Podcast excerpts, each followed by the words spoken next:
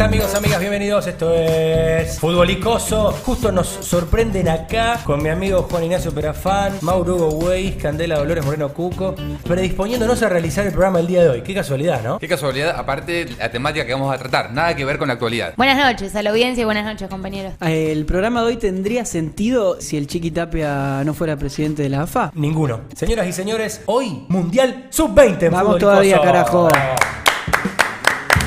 Qué lindo esto de aplaudir cosas que no, Yo- no necesitan ser aplaudidas. Me acuerdo cuando yo tenía menos de 20. Mundial Sub-20 en verdad es una temática que me gusta mucho porque he vivido y he presenciado el 2005, Muy mi primero. Ay, qué bien. Mi primer Mundial ¿Sabes? Para mí Sub-20. lo que pasa con los mundiales sub-20, este tipo de competiciones, que es como que medio no las esperás y cuando llegan te Seguro. alegran la vida. Porque uno tiene presente que todos los años hay Champions League, que tenés Libertadores, que todos los fines de semana juega tu equipo. Pero un mundial sub-20 uno nunca medio sabe qué año toca. Te No, enterás un mes antes y decís, ah, sub-20. Machista moment, me pasó lo mismo con el femenino, que por suerte este año hay, pero el femenino que se 2019. jugó en Francia, Se deconstruyó. me pasó lo mismo, porque era como que yo no 2019. sabía. Sí, 2019. Sí. No sabía. Ah, qué bueno está el femenino. Empezaba a conocer a la jugadora, el partido ese, el 3 a 3, viste, como que pum, lo disfruté. Con el sub-20 es igual.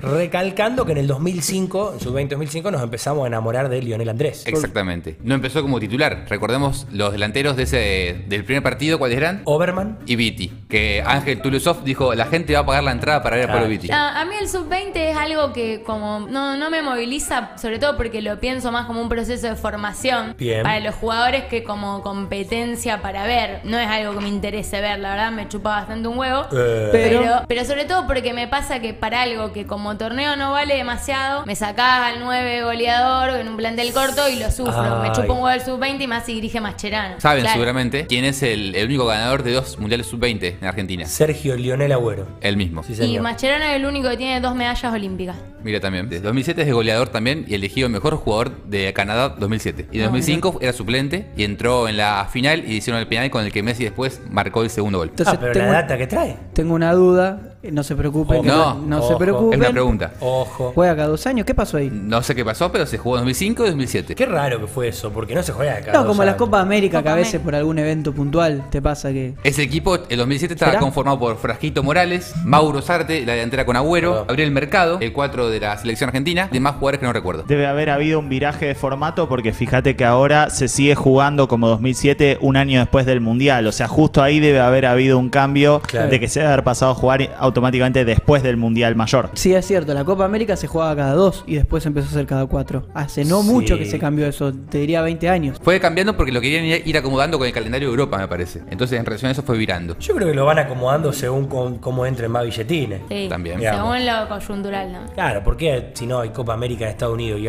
otra más ahora. Volviendo al tema sub-20 y cómo te quita jugadores. Ujú. Te armó mucho lío por el tema de los clubes que no ceden, los clubes que sí ceden jugadores y qué sé yo. Opinión, para mí, todos los clubes deberían estar obligados a ceder a sus jugadores a la selección. Por la positiva. Sí, sí, sin dudas, sin dudas. Perdón, bronca me da aún, más bronca me da aún los clubes que tienen los jugadores en la reserva y no los prestan igualmente. Sí, eso es un montón. Lo que a mí me pasa es que el sub-20 capaz que sirve un poco para el jugador, para revalidarlo, para subirle el precio, pero al club no le sirve mucho. O sea, en un momento, capaz 40 años atrás, donde no había tanta globalización y se- alguien de Europa se tenía que tomar un avión para ver a un juvenil, capaz era una buena vidriera el sub-20. Ahora que ves cualquier cosa en una pantalla, me parece que no hace falta. Vos fichás a un jugador, le hacés un seguimiento a larga distancia. Entonces digo, y no, para mí no se justifica llevártelo por un mundial sub-20. Pasa que yo creo que, por ejemplo, en este caso Belis, que es el jugador que a vos te, te mantiene inquieta por el tema del mundial, si hace 6 goles, es el goleador del, del mundial, tiene más, eh, más vidriera y seguramente se ha vendido o lo vea un club europeo, más que si hace 6 o 7 goles en Central. Pero se lo van a llevar rápido Ah, y lo claro, necesitamos. ¿entendés? ¿Qué necesita es peor Central? eso. Dólares. Discrepando con lo que dice Cande, para mí todavía está el tema de la vidriera sub-20. ¿eh? Hay muchos jugadores que, que creo que se van de los clubes por haber tenido un buen rendimiento en las juveniles. Creo que Newells vende a Aníbal Moreno, vende, lo regala, se puede discutir eso, después de un golazo que hace para la sub-20, pegándole afuera del área, en un sudamericano, ni siquiera... Es un caso raro ese porque Moreno no había jugado tan bien en Newell. Le hizo un gol a San Lorenzo una vez en el último minuto, pero no había hecho gran cosa como para merite que lo estuvieran buscando equipos Claro. como supuestamente lo buscaban y demás, y se va por el sudamericano, básicamente. Claro que sí.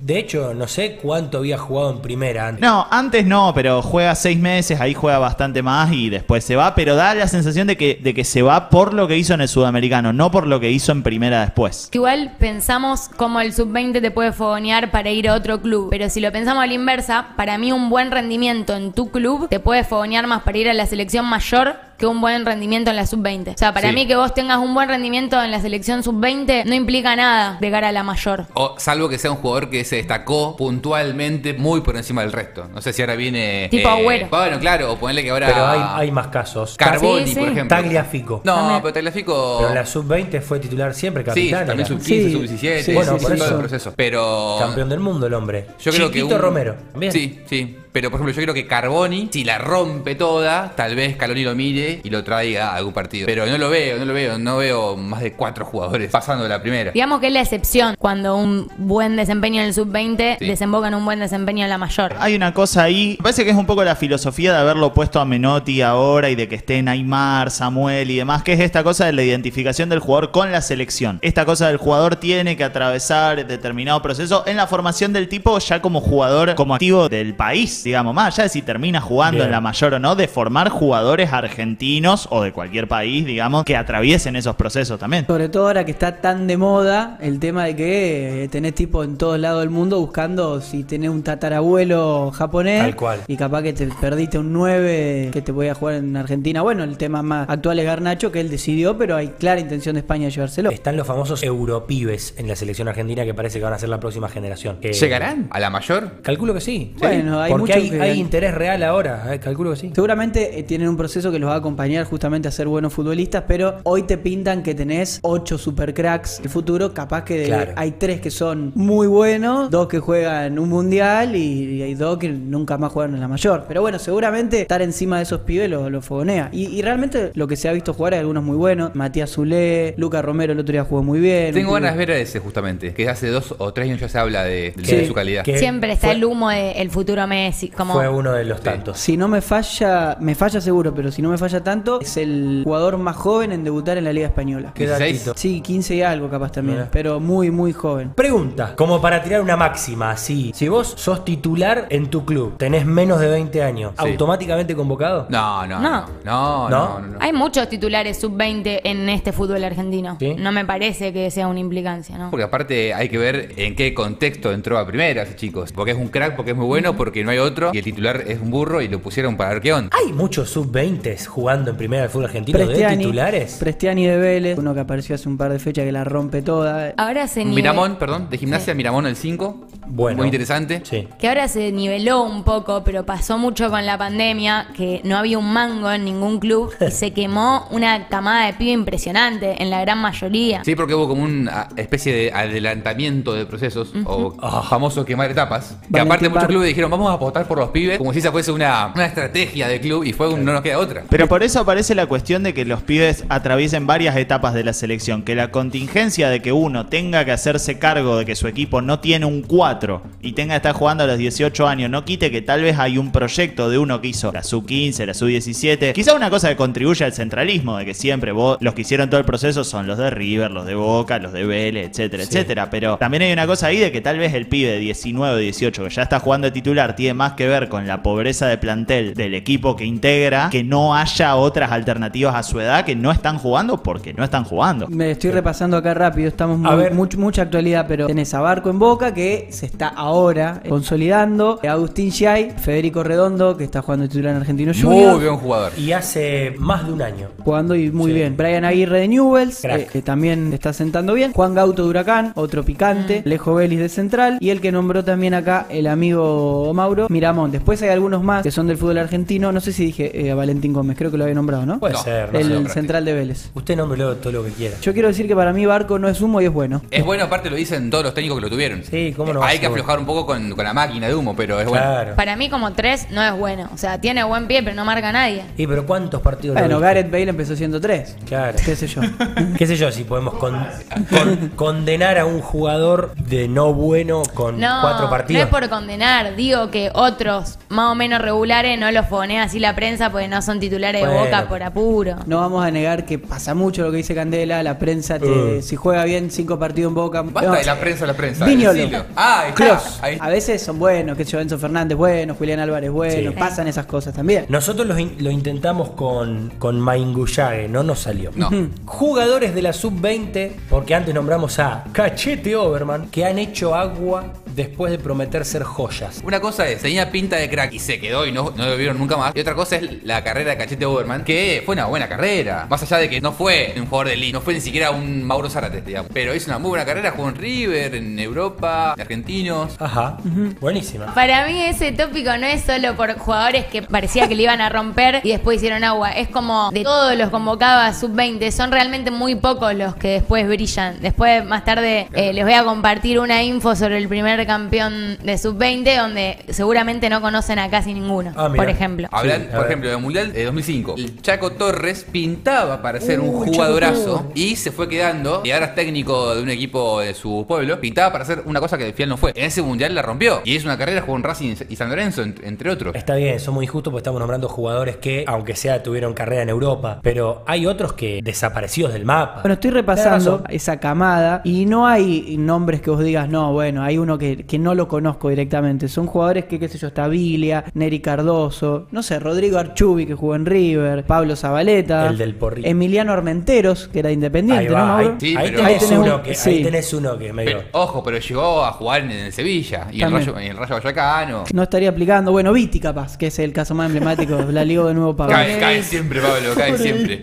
Acá hay un Patricio Pérez que tenía la 10. De ese vamos a hablar. Bien. De ese vamos a hablar. No me digas. Sí. Lautaro Formica, el de Newell's. Lautaro Formica, un No, 3 que fue el de el 3, Cruz. el tres, El con una Pero una también pegada- estaba Newell en ese momento. Era. Newell, sí, sí, sí. Claro, en ese momento era de. Una pegada excelsa. Está Ezequiel Garay también acá. En el primer mundo mucho ha jugado Ezequiel Garay. ¿Pareja no, no fue otro de los centrales? No está Nico No, Pareja acá. no, Tenemos a 2007 pareja. Ah, mira vos. David Abram de Independiente. ¿Oriundo de dónde, Ah. chicos? De Chavas. Ahora sí.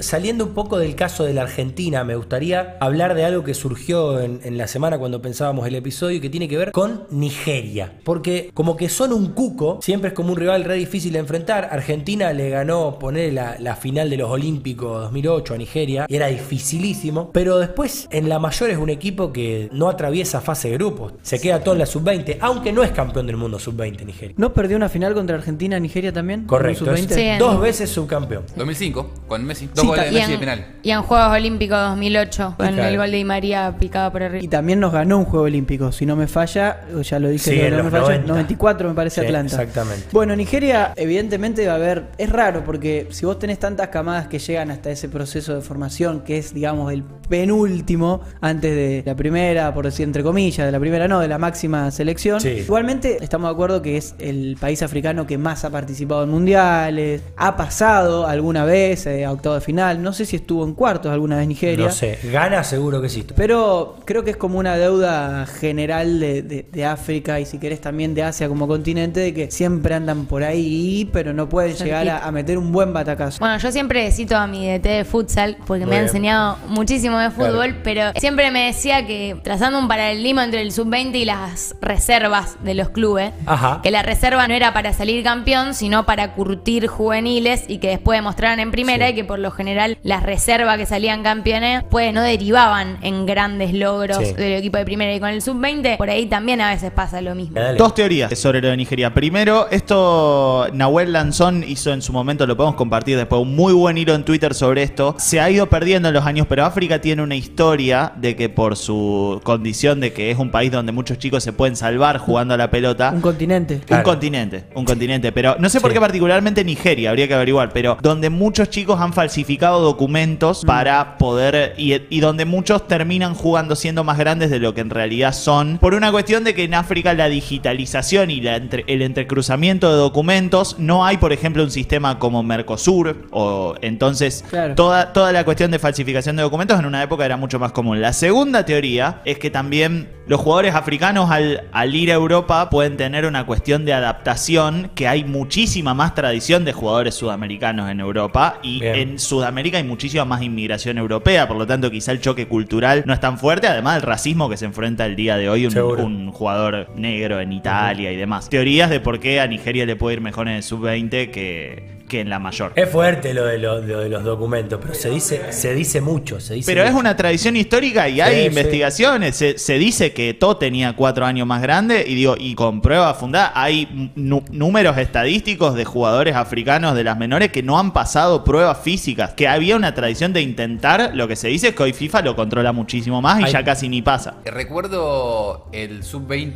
de 2001, que ese sí está plagado de estrellas, digamos, por ponerle un Sí. nombre. De Alessandro Saviola, Maxi Rodríguez, entre otros. Hay un partido en Vélez, la rompen todas, que se jugó a cancha llena. De hecho, hay que decir, tan agotadas las entradas para la final del Mundial Sub-20 en La Plata. Aplausos. ¡Vamos! ¿Por qué están agotadas? Sale entre 2.000 y 4.000 pesos. Porque, económico. sí, y aparte creo que podés entrar a dos partidos diferentes con una sola entrada. Ah, bueno. Porque la FIFA le pidió que se jueguen en la cancha a lo más llena posible. Está A lo bueno, más una medida popular. Sí. Sí.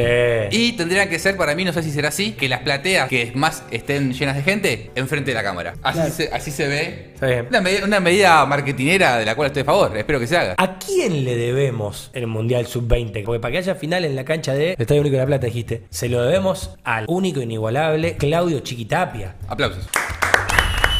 A mí no me cae bien el Chiquitapia, pero esta es toda de él, hay que decidirlo. ¿Por qué Porque- te cae mal? No, no te puede no caer bien. ¿Por qué? No, bueno, es muy largo. Tengo que hacer una editorial. Porque virló, virló el Mundial el Chiquitapia aprovechándose de un conflicto Geopolítico. Bélico, prácticamente. bélico, racial. Hay Claro. dos mundos. El mundo Twitter, donde el Chiquitapia es venerado, y el mundo de la realidad, donde el Chiquitapia fue a la cancha de River, en pleno festejo del Mundial, y lo puteó toda la cancha. Esa también es una- es una realidad. Y es que que- hay que verla, señores. Es que una cosa es la gestión de la selección y otra cosa es la gestión de los clubes. Claro, claro. Vamos a hacer, nos comprometemos, vamos a hacer la biopic del Chiquitapia. Bien. Viste que ahora está de moda hacer series sobre la vida de, de todos. Y la de Páez tenemos. Vos, para la biopic del Chiquitapia, pensá que tenés todo. Sus inicios como barrendero, luego trabajando en el sindicato de, de los recolectores de residuos. El Chiqui se casa con la hermana de Hugo Moyano. A partir de ahí. eh, ¿Sigue eh, casado con ella? Sí. Sí, sí, sigue casado. Nombre y apellido, por favor. De Paola Moyano. Entonces, vos fijate todos los condimentos. Casado con una perteneciente al poder. Un día le ofrecen la presidencia de un club que venía mal, que estaba medio hundido. Y dice, está bien, yo la agarro. Yo jugué acá hace un tiempo, tuve una breve carrera como futbolista en Barraca Central. ¿De qué habrá jugado Chiquitapia? Ni idea, pero estaría bueno. Para mí no puede ser más que un 5 o un 2. Un 5. Cinco, Para mí eh. 5. Tiene pinta, tiene pinta. O un lateral mediocre. No, no, no, no. No. Listo, está bien, está bien. Si ustedes dicen que no, no. Pero vos pensás, después tenés en todos esos momentos, tenés la parte oscura del tipo. Viste que toda serie tiene la parte oscura del personaje. Sí, sí, sí. Cómo asciende en el poder y llega a ser presidente de la AFA de la mano de Moyano. Un Moyano que después es acusado de delincuente, qué sé yo. Su momento de gloria máximo siendo campeón del mundo. Flashback a cuando todos querían echar a Scaloni y él lo abanca. Y un tipo muy carismático también, porque guste o no, caiga bien o no, tiene su. Y en el medio, un aval del señor Lionel Messi casi explícito. Sí, tremendo. En un tremendo esfuerzo de producción hemos encubierto la Wikipedia del Chiquitapia. Bien. Era centro delantero. Era, la columna vertebral. No Claro. Eh, por ahí. De- de algún lado eso era. Bueno, ¿ustedes se acuerdan el video ese que se viralizó en el vestuario post campeonato del mundo? Sí. Que en un momento el Dibu Martínez dice, el chiqui, chiqui, renovale Scaloni. Fuerte banca de los jugadores al Sí, no es solo Eh, Messi. Y aparte Claro. Messi eso tiene, te, te das cuenta si Messi quiere a alguien o no lo quiere, o sea, porque... Sí, quedó claro con San Paolo y Becasés y compañía. De hecho, eh, el Chiquitapia elige 20 años la presidencia de la Barraca Central, se Sí. va y deja a su hijo. Como para continuar, viste, todo, para que todo quede no, en familia. no es el hermano. El hijo, el hijo es el enganche, me su parece. hijo Mat- No, el otro. su otro hijo es el Ah, presidente. Otro Claro, hijo del presidente Matías. No y el hijo, otro hijo del enganche. Queda todo en familia. Que a todo esto, Iván. Tapia juega bien. Sí. Sí. Hay que decirlo. Juega bien el loco. No, no puedo aseverar que le da para ser el capitán de un equipo, pero es el capitán. Pero juega bien el sí, sí, sí, y usa la tipo. 10, hasta ahí estamos ok. Pero bien puesta la Bueno, 10 Sí, para mí. no, no es el capitán del Bayern tampoco. Es que no es lo mismo estar acomodado que ser un gnocchi, ¿viste? Exacto. Una cosa es llegar por acomodo, porque contacto mata se ve, y otra cosa es no hacer una mierda y tener el puesto garantizado. Disculpa, ¿lo podés repetir porque, me- Me porque no te aplaudimos? La segunda temporada de la biopic del Chiquitape para cerrar esto Dale. sería si después de haber conseguido el sub-20 sea acá, porque recordemos que la selección argentina sub-20 no había clasificado. gente. No había clasificado. La clasificó el Chiquitapia. si, se- si sale campeón el, el- el sub-20 de Argentina, tenemos segunda temporada de la serie. Aparte que está enojada la gente que nos regalaron el Mundial Mayor ahora, que nos Ah, regalan el imaginate, Sub-20 también. No, imaginate. aparte, eh, la clasificó más el Chiquitapia que Macheranos directamente. No, pero Sí. Mascherano hizo todo lo posible para Claro. no clasificar. Para que no estemos acá. Y además se deprimió y renunció y lo tuvieron que hacer desrenunciar. Venimos hablando de lo frustrado, de lo actual y qué sé yo, pero si nos remontamos a los inicios, Los- no a los inicios de los torneos sub-20, sino a los inicios de Argentina en épocas doradas, tenemos Sí. que viajar a 1979, que fue el torneo en Japón que Argentina se consagró por primera vez campeón de sub-20, justo un año 79. después con la mayor. A diferencia de lo que pensaríamos, la lógica, lo que hablábamos antes, decir sub-20 y que te fone, acá fue al revés Claro, el proceso. Y vamos a repasar algunas apostillas de eso. Dirigida a César Luis Menotti. Algo muy curioso fue que el balón de oro fue para Diego Armando Maradona. Mira vos. Y el botín de plata también fue para Maradona. Y la bota de oro fue para Ramón Díaz. Y el balón de bronce fue para Ramón Ah, Díaz. o sea, fue un. Dominio total. Total. Ramón Díaz salió goleador, por eso bota de oro, con ocho goles. Y Diego, desde muy cerquita, lo siguió con seis. Palabras de la AFA, esa selección jugada de manera muy vistosa. Ajá. Interpretaban a la perfección el planteo del DT, la idea del DT. Unos numeritos así de lo que fueron los partidos. Argentina le ganó 5 a 0 a Indonesia con un hat-trick de Ramón Díaz y un doblete de Diego. 1 a 0 a Yugoslavia, 4 a 1 a Polonia, 5 a 2 a Argelia, 2 a 0 a Uruguay y 3 a 1 la final a la Unión Soviética. 20 Yugoslavia. goles a favor y nada más 2 en contra. Muy buena cifra. Solo 2 amarillas para Argentina, ninguna roja. Ah, Polonia, premio al fair play. Fueron 32 partidos en total, hubo 83 goles, una media de 2,6 por partido. Ramón Díaz hizo casi el 10% de los goles de todo el certamen. Crack. Hubo 16 equipos, unos 450 y 454.500 espectadores. Primera fase, segunda, bueno, cuarto de final, semi, final. Los equipos que participaron, algunos son muy injonables. A ver, a ver. uh, no. Indonesia, Sí. Japón, Argelia, Guinea, España, increíble. Portugal, Argentina, México, Unión Soviética, Canadá, Hungría, Paraguay, Uruguay, Corea del Sur, Polonia y Yugoslavia. Bueno, Guinea, el injunable. Nos, nos aportan, perdón. Sí, diga. eh, es, es momento, por- porque va a quedar muy, muy viejo, sino Dale, dale, dale. que a Diego no lo llevan porque la Junta Militar lo presionó a Menotti para que llevara al Beto Alonso. Ah, Ahí bueno. como una leyenda. Mira. Pero Menotti ha declarado que él se arrepiente. Y tal Bueno, vez hay- no, no quiere, no quiere capaz le hace un favor, a- fue para hacerle un favor a la Junta Militar. Tal vez no quiere blanquear el apriete. Les decía que seguramente no iban a conocer a la mayoría de los convocados de aquel sub-20. Sí. Del 79. A ver, está bien, son muchos años, pero a ver Sí. si conocen alguno. Yo no había nacido, ¿eh? Sergio García, No. Juan Simón, Sí. pero- Hugo Alves. Eh, perdón, ese es el, el- el que estuvo como técnico de Boca. No, No, sé. ese es Abel. el Yo no Abel lo conozco. Alves. Es verdad. Yo no, lo conozco, Hugo Alves. Abelardo Carabelli, No. Daniel Esperandío. Qué Ru- lindo llamarse Abelardo Carabelli. Carabelli, tiene una sonoridad Pero hermosa. musical, ¿qué tal? Me ¿Cómo le va? a, caju- a ca- cajuelas moviéndose, ¿viste? ¿Qué tal? Abelardo Carabelli.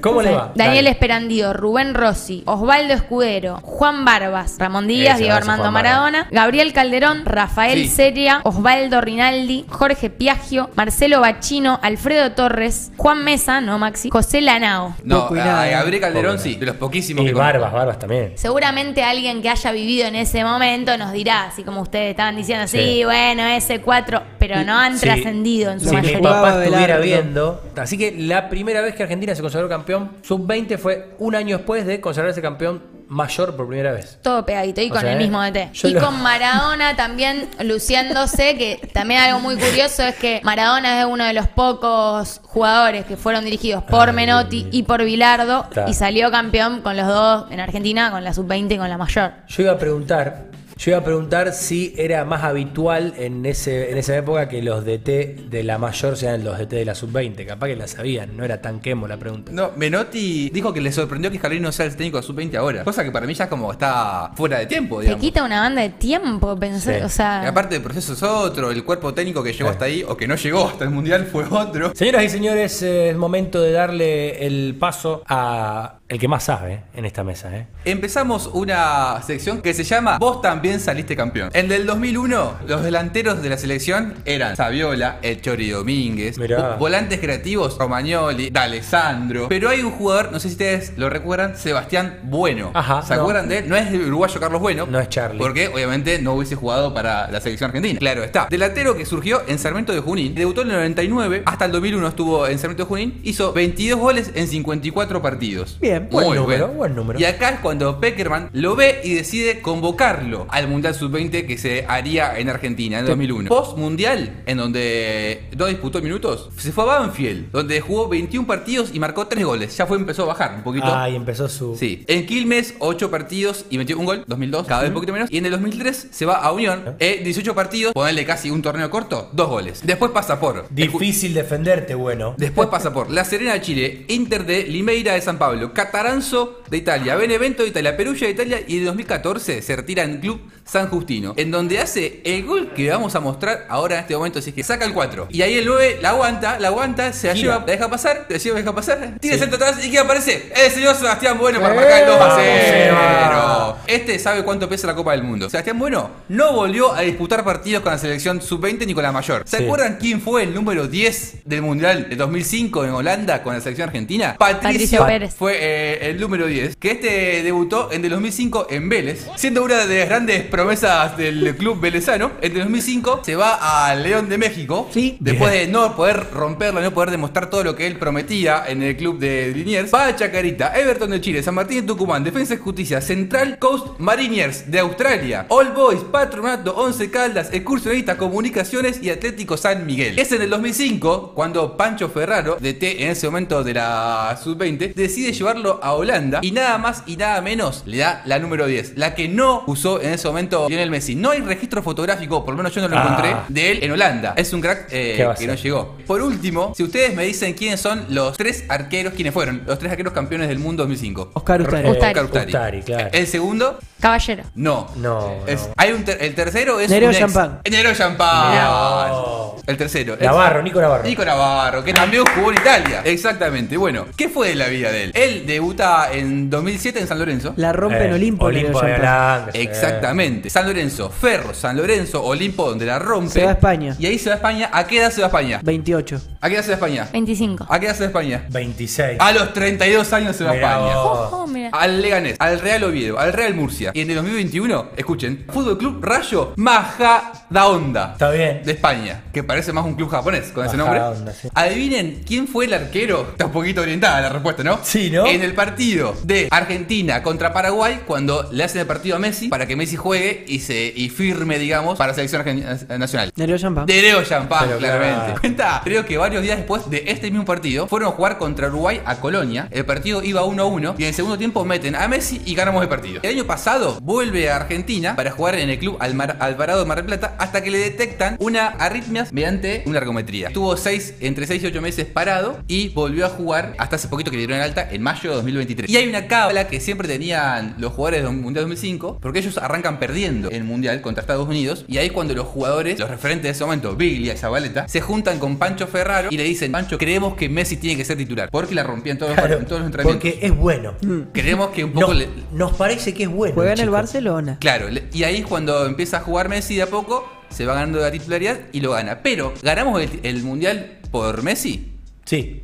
No. La cábala del Mundial Sub-20 era escuchar rock o rock pesado, como así lo titula Nero Champagne. En el primer partido iban escuchando canciones de cancha, cantando. Pierden el, el primer partido. A partir del segundo, Nero Champagne, un amante del rock nacional, empieza a poner la renga. Todos los viajes hacia los estadios en los micros. Y a partir de ahí, gracias a la renga y al rock pesado y a Alma Fuerte, porque es un fiel seguidor de Ricardo Iorio, empiezan su camino hacia la victoria. Y desde ahí empezamos a ganar y la renga nos acompañó hasta el final. Tenemos dos minutos para jugar y divertirnos. No, tenemos más, tenemos más, no Bien. se preocupe. Pregunta sobre Mundial Sub-20, ningún formato nuevo. Vamos con la primera. Sí. Sí. ¿Quién de estos futbolistas no integró el plantel campeón Sub-20 Malasia 1997? Fabián. Cufre, Sí. Juan Pablo Sorín, Chirola Romero o Leo Franco. Leo Franco. Leo Franco. Cufre. Juan Pablo Sorín. Mirá, viste que no está tan fresca la información. Mauro. Viste que no está- Pasa que Sorín jugó el 95.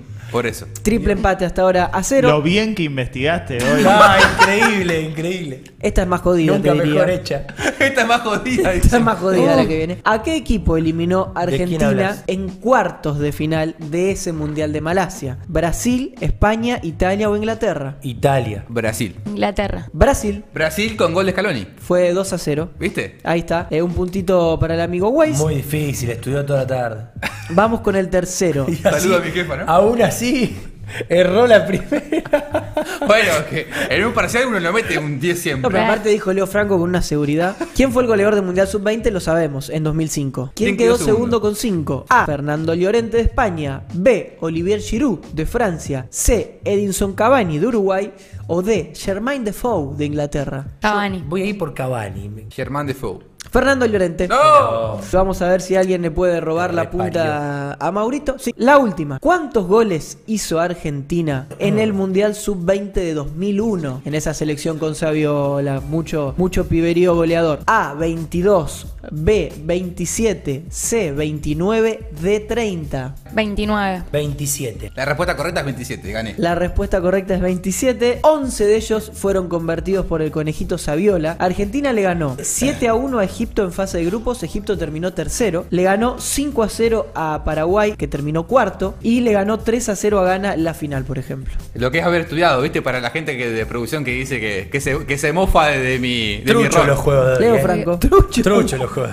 Aparte dijo la respuesta correcta es 27 con total seguridad para un Mundial Sub-20 2001. Ey, bueno, Eso medio... Estudió. Lo que es haber estudiado, más que nunca. Es imposible que hayas sabido eso. ¿Eh? Es imposible que hayas Sí, sabido. sí, estudié hoy, te estoy diciendo. Claro, Ah, no, estudió no, no. para el juego, ¿en serio? No, estudié No. para, el, Ah. para el programa. Estudió para preparar Ah, la está columna de él. Claro, claro. Ahora, te tenés que acordar los 27 hoy, Sí, sí, re, re específico. Yo lo tuve que contar en Wikipedia. ¿Qué es- ¿Cómo hiciste no para saber lo, 27? eh, 27? hay que saber googlear. Ah. Los contaste uno por uno. Obvio. 3 más 4. No, 3 No hay una inteligencia artificial que haga eso. Agarró la calculadora y va No, sumando. no podés googlear cuántos No, goles. Pare, pare, pare. Yo estaba viendo, estaba viendo el mundial y dije, ¿qué puedo preguntar? ¿Qué puedo preguntar? Y dije, ah, vamos a ver, promedios. 3 más 4 más. Y ahí empecé a sumar. 27. Hice bien la cuenta, que no es poco. Señor Mauro Way, ya que usted se ha destacado en la noche de hoy, ¿le importaría recordar las redes de este programa? Arroba Fútbol Icoso en Instagram, Twitter, TikTok. Me buscan como Fútbol Icoso en Spotify. En YouTube, Fútbol Icoso también. Facebook. Facebook, ulti- eh, Fútbol Icoso. Último Icoso.